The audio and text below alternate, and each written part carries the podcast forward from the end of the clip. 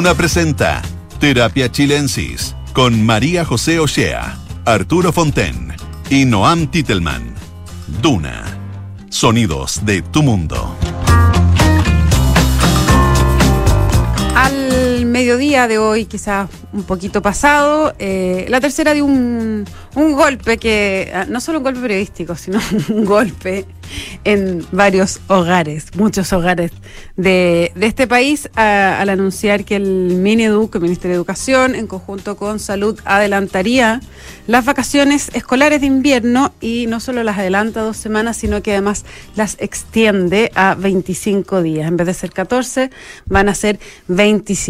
Esto en razón de eh, la situación de salud en las UCIs pediátricas, sobre todo, que ahí habría una, una saturación en eh, las camas disponibles eh, y se toma esta medida que ha causado a esta hora ya bastante revuelo. Para conversar de eso y muchas otras cosas más, estoy aquí con Arturo Fonten. ¿Qué tal, Arturo? ¿Cómo estás, José? Mm. Un gusto grande. Un poco choqueada por esta noticia, pero bien. Sí. No, de- Bueno, tú como madre eh, con niños... de- en edad desordena, desordena bastante las cosas, pero Sí. bueno, hay que, hay que intentar entender más que alarmarse. Y está con nosotros Noam Titelman desde Londres. ¿Cómo estás, Noam? Hola, aquí estamos. Muy buenas noches. Eh, buen golpe el de la tercera. Felicitaciones, Ah. entre paréntesis. Muchas gracias, muchas gracias. Y estás bastante resfriado, veo. Sí, estoy, estoy, bueno, esa- ese virus que parece que circula en Chile llegó hasta acá, porque también yo estoy eh, padeciendo los síntomas. Bueno, en fin, el punto es, eh, para partir con ese tema, que eh, me interesa su opinión, los dos saben también de, de educación y sobre todo que eh, mucho se ha hablado del costo que ha traído para la educación, para los rezagos en lectoría y para la salud mental de los niños la falta de clase. De, ir al colegio. Eh, ahora, eh, son decisiones como terribles en este momento porque es como, o sea, eh, ¿qué privilegiamos? ¿Que se siga expandiendo el COVID en los colegios o, o que se siga eh, expandiendo los problemas de salud mental? Es como eh, decisiones trágicas, digamos. Eh, pero a mí me parece que de todas maneras es un tema que abre un debate importante sobre cómo estamos viendo, eh, tratando el, tema de la educación de los niños. El gobierno cuando, asumió dijo que lo último que quería era cerrar los colegios y ya igual dos semanas es bastante cuando se ha perdido mucho tiempo de clase. Y el motivo eh, básicamente es... eh, Ocupación de camas ocupación de camas pediátricas.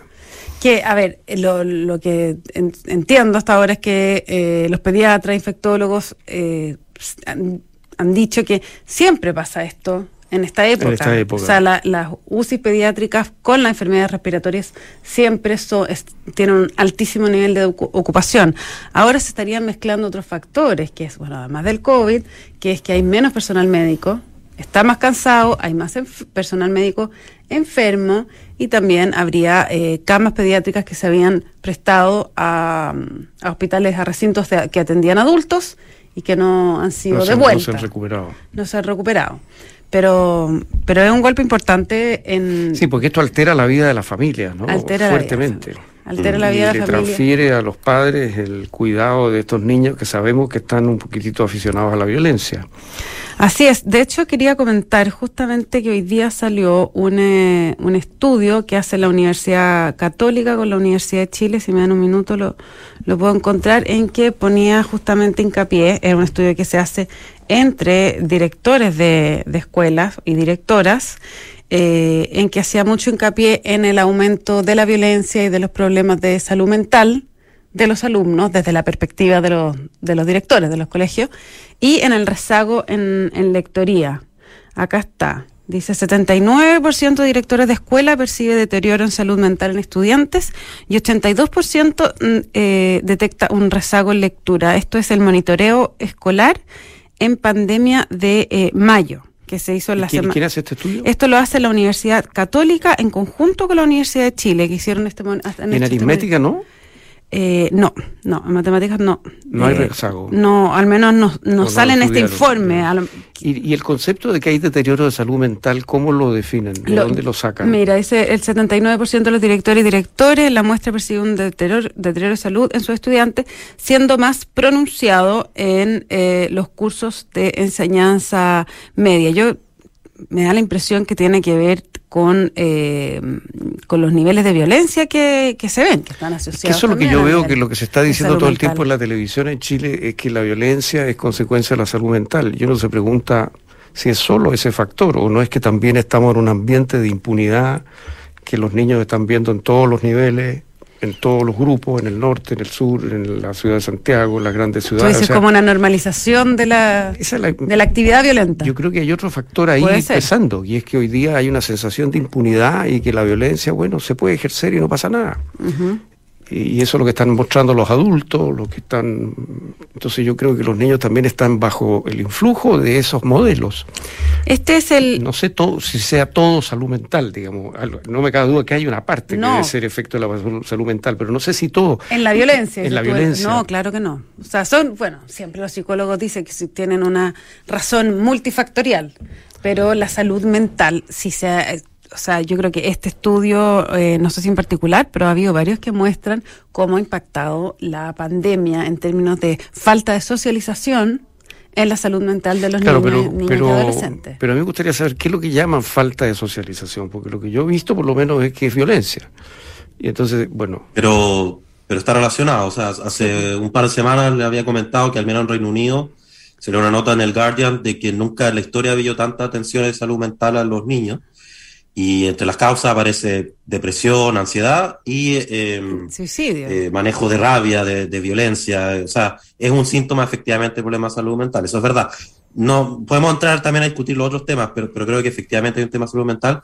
Yo, yo solo quería decir que a propósito de esto del, de, de los resfríos, o bueno, de, de la ocupación de las camas, en el Washington Post salió hace poco una nota sobre cómo está pasando en varios países, que mm, hubo un efecto medio raro, pero como nos protegimos tanto durante el coronavirus, hubo una subexposición a virus que normalmente tenían poco impacto, los rinovirus, los virus que hacen los resfriados, y, los médicos en varias partes están viendo muchos casos mucho más graves, mucho peores, de cosas que antes no eran tan graves o tan, tan malas, digamos. O sea, en parte tiene que ver con eso. Ahora, lo que yo no entiendo bien, yo entiendo por qué adelantaron las vacaciones de invierno, no entiendo por qué la alargaron. Eso, eso me parece eh, que está un poco extraño. Y a lo mejor yo Eh. hubiera pensado que lo sensato, porque por ejemplo Evelyn Matei, ella dijo desde ayer, venía antes de ayer, diciendo que tenía tan nivel de eh, COVID en, sus- en los colegios municipales de Providencia que quería adelantarla, dos semanas. Entonces, uno hubiera esperado que, por último, si la situación está tan crítica, se adelante dos semanas y se diga y reevaluaremos Mm. eh, Claro. dos semanas después. Pero acá son, se agregan 14 días menos de colegio. O sea, sí, Sí, para las mamás y los papás es un desafío. es un desafío para la organización de un montón de personas que depende de, eh, de que sus hijos estén en un establecimiento Claro. educacional para poder ir a trabajar. Entonces sí, no es, no es También. menor, ese es el punto. Ah, y, O y sea, de, son y las de- dos cosas, y de claro. la alimentación de los niños, que las familias que cuentan con que esos niños Claro. reciban el almuerzo, el desayuno El- el colegio. en el colegio. Entonces este cambio es, eh, Es muy importante. Es muy importante. Cambia mucho las cosas. Y lo otro es que está por verse si los efectos de salud mental, que yo no dudo que existen, lo que me pregunto cuán extensos son, digamos, eh, no sé si no se van a agravar con este regreso a la casa, digamos, ¿no? O sea, claro, uno podría decir dos semanas, claro, no se compara con el año y- o la cantidad de meses que estuvieron los niños yendo y viniendo. Claro, es mucho menor, pero pero No, uno, ya- uno pero hay un podría efecto ver los efectos, sí, y uno podía ver los efectos muy concretos de cuando decían, bueno, se cierra el colegio, se pasa a- al Zoom, y uno voy a ver al tiro cómo cambian los estados anímicos de los niños en, al día 2 que volvían a la casa. Mm. O sea, eh, se nota la importancia de ir y estar en la, Claro, estar en la sala de clases, No, estar y- con los compañeros. Y las clases por Zoom, o sea, uno que ya es más grande cuesta un montón mantenerse concentrado más de media hora en Zoom. Mm. ¿Qué posibilidad hay de que un niño en verdad esté claro. pendiente de la, a través de la pantalla? No, eso, eso es, Eso, y, bueno, y ahí, pasan dos cosas, que hay un efecto acumulativo de, en términos de socialización, pero también en términos de contenido, porque es imposible que realmente se pueda ver todo el contenido así. Pero además es un impacto mucho mayor para los niños que tienen hogares donde haya menos estímulo, donde haya, o sea, muchos niños dependen del colegio para tener estímulos que no encuentran en el hogar y en general son los niños de hogares más vulnerables. Entonces, es doblemente complicado para niños más vulnerables. No, o sea, perder un día de clase no, no es menor. Y además una cosa que mencionó el presidente en, en el discurso de cuenta pública es que ha habido mucha eh, deserción escolar. Eh, no es una causalidad inmediata, directa, evidente, pero, pero de todas maneras, a medida que más se complica ir al colegio, más hay. O sea, eso, eso es una realidad. Retomar, como una vez que pasó un largo periodo sin el colegio, retomar el hábito de ir al colegio, retomar ese espacio puede ser muy, muy difícil también. Ahora, y lo otro que, por último, porque yo estoy de acuerdo con, con Noam, que de todas maneras en términos de, de, aprender, de absorción de contenido, la, el colegio por Zoom es ínfimo respecto del colegio presencial.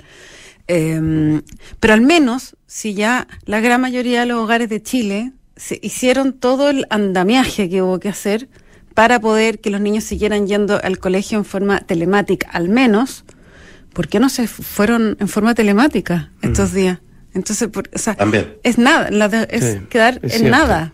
O sea, por último, que le... Eh, claro, volver a la cosa telemática por una semana. Que es, un, es, malo, pero menos malo que nada. Que nada, que estén los niños ah, peleando en el patio. Sí, haciendo nada y, la, y las familias, eh, no sé, desesperada. No, imagínate el vagabundeo que va a ser eh, la marihuana, el... Eh, bueno, eso siempre. no, pero ahora, ahora, va a haber semanas y semanas para esto. Hay dos semanas no, pero yo, me acuerdo, había un estudio súper relevante sobre programas de estímulo temprano a niños. Y una de las cosas que mostraban ahí es que los vacíos de contenido, no es que sea fácil, pero es posible compensarlo años después pero los vacíos de eh, desarrollo, hablaban de habilidades no cognitivas, pero sí, le decían los economistas. Mm. No sé que a los psicólogos les carga que les digan habilidades no cognitivas, pero habilidades interpersonales, sociales. Claro, eso era prácticamente imposible de, de, recomponer después, es que no se lograba estimular tempranamente. Entonces, yo creo que ahí hay un tema muy, muy complicado que vamos a ver los efectos de esto por muchos años para adelante. O sea, si los niños son egocéntricos por, por naturaleza, los niños de pandemia que no, no han tenido instancias de socializar ni de, aprender lo que es la empatía, van a ser unos, tiranos. Mm. Pero bueno, en fin. Eh, una noticia bastante, mira, por lo menos yo puedo dar una incidencia. Una mm. incidencia en la tercera ha tenido un, un, índice de lectoría eh, enorme esto. O sea, claramente es algo que está corriendo en todos los WhatsApp y, eh, del país. Bueno. A mí también me llegó como por tres WhatsApp distintos, así que es ah, verdad. Mira, para que veas, eh, hasta Londres le llega. Eh, oye, otro tema muy importante que ocurre hoy día es que mm, el Pleno, el Pleno de la Convención Constitucional revisó el informe del, de las normas, de la Comisión de Normas Transitorias, que es la última oportunidad, entiendo, ¿no? De, de, estas normas. Y hay dos cosas que ya se quedaron aprobadas, que me gustaría que eh, pudieran decirme cuál es su interpretación. La primera de ellas es que se puede modificar se podrá modificar las normas constitucionales por un quórum de cuatro séptimos durante eh, el periodo de los próximos cuatro años. ¿no? Y eh, hay siete materias en las cuales requieren que además haya un referéndum para poder modificar esos temas, salvo que hayan sido aprobadas por Dos tercios. No sé si me estoy enredando mucho. No, no, eso es. Eh, si, hay dos tercios, no es necesario. No es necesario hacer plebiscito. Plebiscito. Exacto. Pero, si hay cuatro séptimos, en esas materias sí. Ya, esas materias son eh, sistema político. Derechos fundamentales. Y eh, voy a buscar acá cuáles son. Las normas transitorias en sí, o sea, cambiar las normas transitorias necesita dos tercios. Eh, naturaleza, creo. Sí, también se metió. Eso no entendí por qué se metió. o sea, no, quiero decir, no quiero decir que no sea importante. sí, no, no tiene una mayor explicación. No, eso fue parte de la transaca, nomás, porque eso no queda en los permanentes tampoco, supuestamente. Y, eh, y lo otro que también se aprobó es que el Senado ya tiene fecha de término. Se aprueba la disolución en marzo de 2026. Pero pueden postular.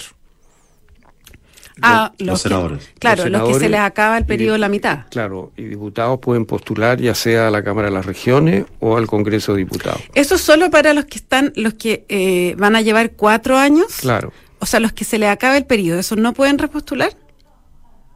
Eh, Ah, no, no, yo, según eso- yo sí, ¿no? Porque en el eh, fondo... a ver, ah, los diputados pueden postular todos. sí, no, los diputados, ya, pero los porque se les senadores, acaba a todos. claro. Los senadores. Eh, Uno se les acaba en la mitad, porque como se eligen por medio, Claro, uno se les acaba en la mitad postular. y los otros se les acaba el completo. Ambos pueden postular, Ambos sí. pueden postular, ya. O sea, todos Según yo, ambos pueden postular, pero había otra disposición que además a ellos no le iba a contar su paso por el Senado como el primer periodo, porque hay un límite a la reelección en el Senado, o sea, a ellos no le iba a contar eh, ese límite. Perfecto. Para, para claro, se estableció una norma que a mí me parece muy negativa, pero en fin, se estableció esta norma de que tú puedes reelegirte solo una vez. Y a ti- bueno, Sí, sí. hemos conversado otras general. veces, pero sería bueno que ahondáramos en por qué es negativa. A Para mí me- ti. mira, Sí, porque todos los estudios tampoco, indican, por ejemplo, los estudios de Valeria Balanza, que ha trabajado mucho el tema, una publicación en Cambridge University Press sobre el tema de la corrupción. Valeria Palanza, una politóloga, politóloga que, que sí, que eh, ha estado bien presente argentina, en el pero debate. que trabaja en Chile, pero que ha publicado fuera cosas muy sólidas sobre esto, y no es la única, hay, hay toda una corriente, y que muestran que uno de los factores de corrupción clásico es el político que lleva cuatro o ocho años en un cargo público, no puede repostularse y un año antes empieza a buscar trabajo. Y por supuesto los empleadores lo saben y ese es el momento de la corrupción. ¿No? El político empieza a hacer favores a las industrias en las cuales él va a poder ser eventualmente empleado y las em- empresas lo compensan contratándolo de vuelta. El mismo argumento que había para el tema de los jueces. Lo mismo. Y lo otro que a mí no- la otra razón por la cual a mí no me gusta esto, porque creo que en el mundo todo hoy día requiere especialización, y la política también, y ser legislador es un trabajo especializado que requiere mucho conocimiento, que se va acumulando en el tiempo, las leyes se interrelacionan unas con otras. Entonces tú pierdes un capital humano acumulado, una experiencia acumulada al impedir la reelección. Los senadores de Estados Unidos, por ejemplo, duran largo tiempo, se pueden reelegir y son verdaderos eh, sabios en las materias que tratan, digamos, eh, eh, tienen enorme conocimiento. Entonces una persona que entra y que se tiene que poner al día, digamos, se demora en ponerse al día bastante y, y luego muy rápido tiene que partir y no puede repostular. Y la tercera razón es que las personas que van a postular a sabiendas que tienen una carrera política corta, que se corta, que se termina, y que empiezan, ponte tú, a postular a los 36 años, los 35 años, y que saben que van a tener, no sé, 10 años, ponte tú, de porque el ahora la Cámara de Regiones dura cuatro años, entonces la, la Cámara de Diputados cuatro, entonces si tú eres reelegido puedes tener ocho años, pues, es un periodo, como tú sabes que vas a quedar muy fuera del mundo laboral, o sea, a los 55 años, o qué sé yo, con grandes dificultades para encontrar trabajo, o a los 52, dependiendo. Bueno, yo pienso que la gente, que mucha gente capaz no va a querer postular a estos cargos y van a preferir seguir en la carrera Pero no es profesional. un activo para una persona que viene de la política No. entrar a la- al mundo No, laboral, ¿no? Si tú eres un abogado o un médico o un ingeniero y te pasas 8 o 10 años en la política, volver a la vida profesional es virtualmente imposible. Ah, Es muy difícil. Y O sea, es un plus si va a trabajar de lobista, sobre todo. de lobista. Yo Eso estaba pensando en eso, Claro, claro, pero eso te diga no es lo que queremos. Ah, eso es justo el, peligro. Y puede que trabaje de periodista, puede que trabaje de columnista, puede que. Eh, eh, pero típicamente empiezan a entrar a los Panelista en la radio, ¿no? panelista de la Panelistas de radio. Oye, periodista no. Nosotros siempre con la independencia. Sí, sí, yo sé, pero hay columnistas que son expolíticos. Pero lo típico, te fijas que las empresas los empiezan a meter en los directorios, y ahí es donde viene Sí. el problema. Te fijas que, que- que suelen ser directorios donde ellos han tenido un papel legislativo, regulador importante. Entonces, los que van a escapar a esta regla son los ricos. Los tipos muy ricos que tienen fortuna personal, ellos sí van a poder darse el lujo de ser políticos. Claro, lo mismo que, el, que cuando la discusión cuando les quieren bajar los sueldos Claro. a los parlamentarios. Claro, ¿Tú entonces, no, si, Yo- tú- si tú eres, si tú tienes te- fortuna, esto no te afecta, No, obviamente. claro. Yo, yo estoy de acuerdo con varios de estos puntos. Yo creo que hay un, hay un trade-off, porque también es cierto, yo creo que hay un beneficio en el recambio, en un cierto nivel de recambio en el Congreso también es beneficioso. Y el punto siempre encontrar el, el punto medio entre el exceso y el defecto, como enseñan en Derecho Natural. Eh, que en el fondo uno no quiere tener puros senadores que estén toda la vida y porque también ese es un problema. O sea, es importante que haya cierto recambio, pero me parece que ocho años es a todas luces demasiado poco tiempo. Eh, en parte por lo que decía Arturo de que efectivamente una labor de especialización que toma mucho tiempo y ocho años es extremadamente poco tiempo comparativamente, o sea, uno lo compara con otros congresos en el mundo y, no es nada ocho años de, duración. Eh, en este momento en ley para la Cámara de Diputados permite dos reelecciones, o sea, 12 años, y en el Senado parecido. Entonces, no, no, no, entiendo, no entiendo por qué hicieron esto, no creo que haya una demanda por hacer esto. De hecho, en el Congreso chileno hoy día tiene altos niveles de recambio, no, no, no, no, estamos con déficit de recambio en el Congreso. ¿Tú crees que Entonces, no, no, entiendo bien el objetivo. Porque tiene mala prensa el apernamiento. Sí, tiene mala prensa. De hecho, hay un hay como un castigo al incumbente, hay toda una discusión si todavía siendo... Bueno, pero es que si lo hubiera no serían reelegidos. Pero mi pregunta es, eh, eh, ¿qué mecanismos puede existir? Porque acá el, el punto es eh, que los incumbentes obviamente tienen muchísima más eh, delantera que el desafiante. Entonces, que, ¿mediante qué mecanismos se pueden establecer para que partan en una cancha más o menos pareja en la competencia? Pero, si el incumbente lo ha hecho mal y hay mala prensa la pernado, no sería reelegido.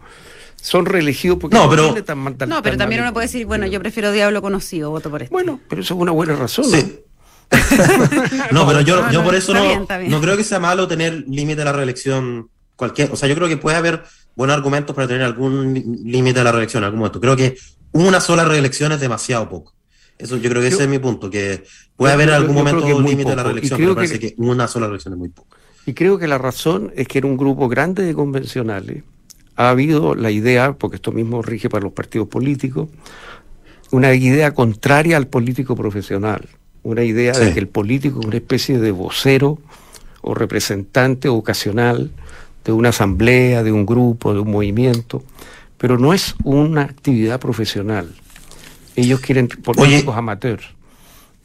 Y, el esfuerzo que hubo por establecer en el mismo plano partidos políticos y organizaciones iba en el mismo sentido. Te fijas, una idea antipartido, porque el partido es algo estable, que se nutre de profesionales, entonces, la idea de que la política es una profesión es lo que en gran parte de los grupos independientes, que han sido bien radicales y que son muchos en la convención, ha tenido como, como principio, como actitud, como, como, disposición. Y yo creo que detrás de eso, de esta norma, hay un poco eso. No, tú ibas a algo. Sí, es que me, me, quería meter un segundo en el tema de lo que se aprobó en la disposición transitoria a propósito de los cuatro séptimos.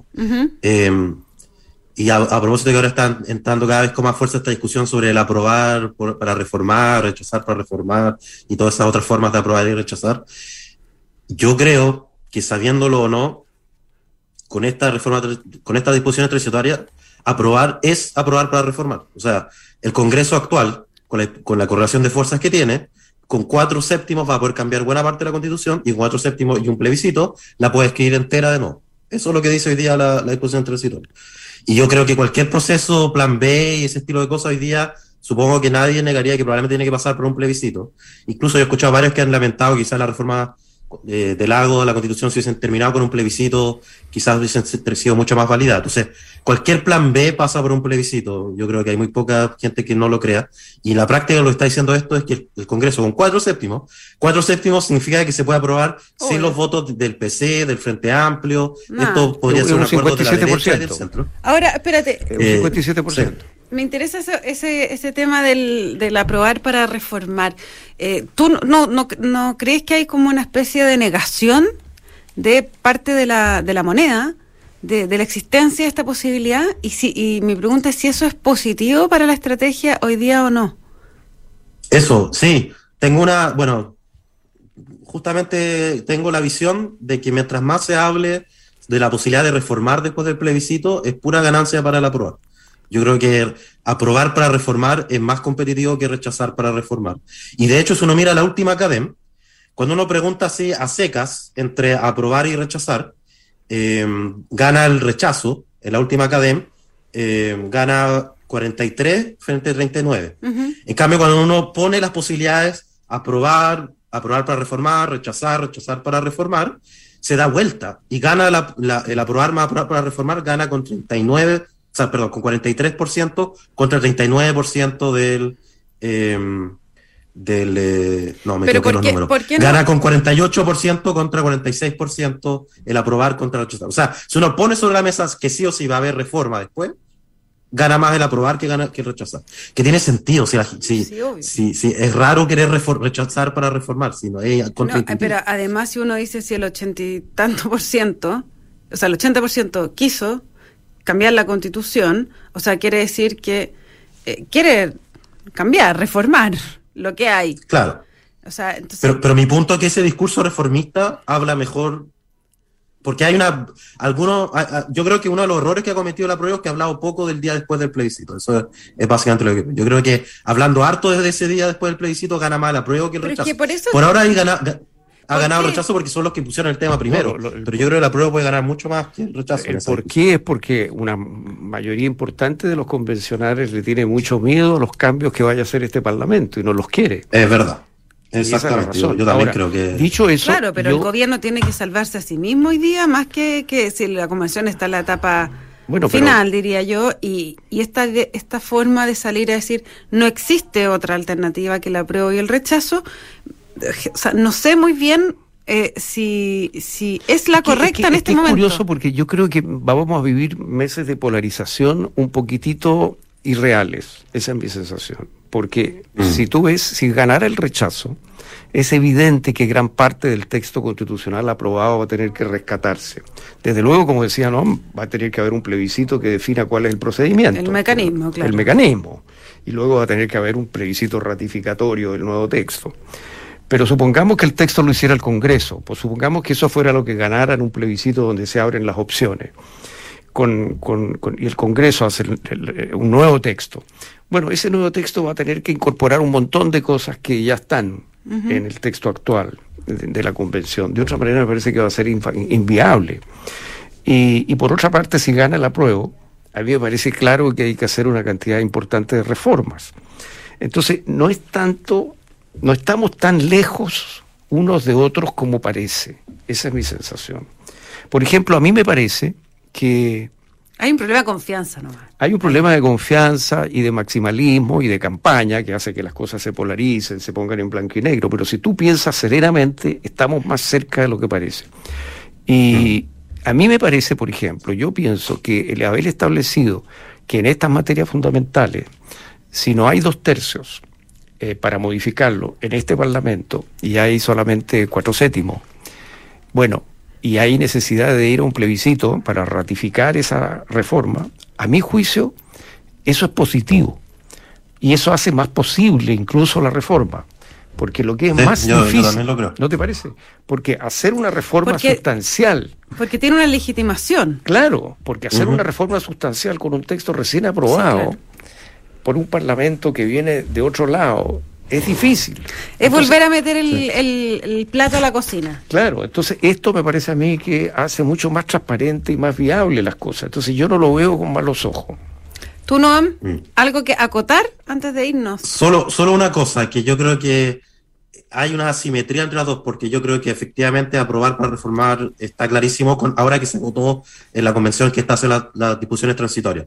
Pero me parece que hay un rechazar para rechazar, hay rechazar para reformar, y hay un rechazar para endosarle la culpa al gobierno de que no haya nueva constitución. Y yo creo que hay un sector de la derecha cuyo escenario ideal es que gana el rechazo, hacen como que quieren hacer una nueva constitución y le echan la culpa al gobierno de que no haya una nueva constitución por A, B, C motivos. Y yo creo que el gran desafío, en caso de ganar el rechazo, es que esa estrategia no flote, lo que obligue al mundo de la derecha a ponerse realmente en serio. Yo, creo que es lo que va a pasar, porque fíjate que yo he visto a la UDI muy jugada en esa línea. A mí también me pareció que está y lo, los cuatro séptimos me parece a mí para reformar, o sea, para hacer una nueva constitución en el fondo, a partir de los cuatro séptimos lo hace mucho más factible.